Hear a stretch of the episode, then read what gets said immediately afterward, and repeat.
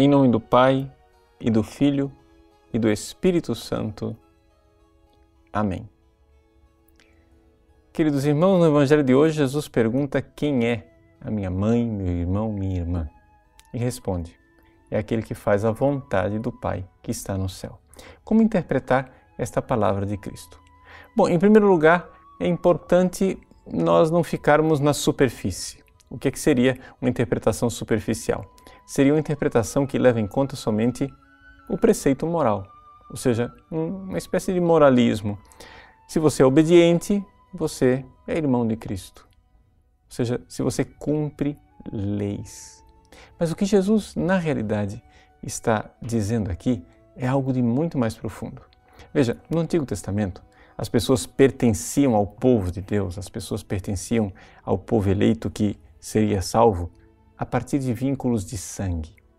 E esse vínculo de sangue geracional se é, mostrava através do ritual da circuncisão, ou seja, é, a geração, as pessoas eram geradas fisicamente e esta aliança de sangue, de sangue derramado mesmo, né, fazia com que as pessoas pertencessem ao povo de Deus. Era um vínculo sanguíneo. Acontece que Jesus veio agora para reformar esse povo de Deus e para realizar um novo povo de Deus. E qual é o vínculo de sangue que nos une? Não é mais o da circuncisão, mas é um outro sangue derramado. É o sangue de Cristo na cruz. Ali, nosso Senhor derrama o seu sangue para fazer a vontade do Pai. O sangue que é derramado no Horto das Oliveiras é agora o novo sangue que faz de nós membros do corpo de Cristo. E aqui está a realidade da nova família. Esses são os novos irmãos e irmãs, as novas mães de Jesus. Ou seja, o que Jesus está dizendo aqui é que para esses judeus, vocês compreendam, daqui para frente as coisas serão diferentes. Nós não somos mais povo de Deus por causa de vínculos de sangue, de descendência. Não é isto mais que importa. O que importa agora é o relacionamento com o Cristo, onde ele cria esta nova família através do seu sangue derramado na cruz, através do sacrifício da cruz. Bom, uma vez que essa família está criada pelo sacrifício da cruz, falta somente uma coisa. Falta agora aplicar à minha vida esta redenção da cruz. Ou seja, eu preciso entrar verdadeiramente nesta igreja, fazer parte dessa nova família, uma família espiritual.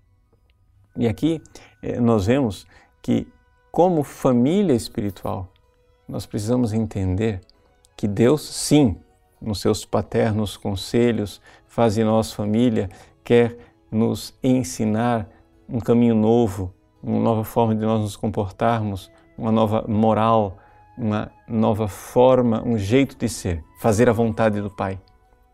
Mas Ele nos dá ao mesmo tempo a graça para isto. Por quê?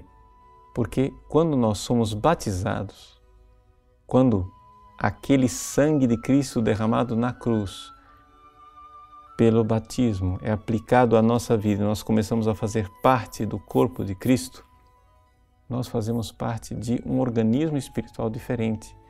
Ou seja, nós agora não estamos mais sozinhos. Nós realizamos a vontade de Deus não simplesmente por preceitos morais que são colocados em cima de nós, como no Antigo Testamento havia a lei para tentar amansar aquele povo de dura serviço. Agora existe uma outra realidade. Agora existe o Cristo que vive em nós e que nos torna capazes de fazer a vontade de Deus. Nesse sentido, Maria Santíssima era é o membro é, por excelência deste corpo maravilhoso, onde ela, se São Paulo podia dizer isso, quanto mais Maria não pode dizer vivo, mas já não sou eu, é o Cristo que vive em mim. Esse é o sentido do Evangelho de hoje. O Evangelho de hoje não é simplesmente um moralismo que diz faça a vontade de Deus, mas é outra coisa. Existe um novo vínculo de família com Cristo. Ele derrama seu sangue na cruz, nos faz membros do seu corpo.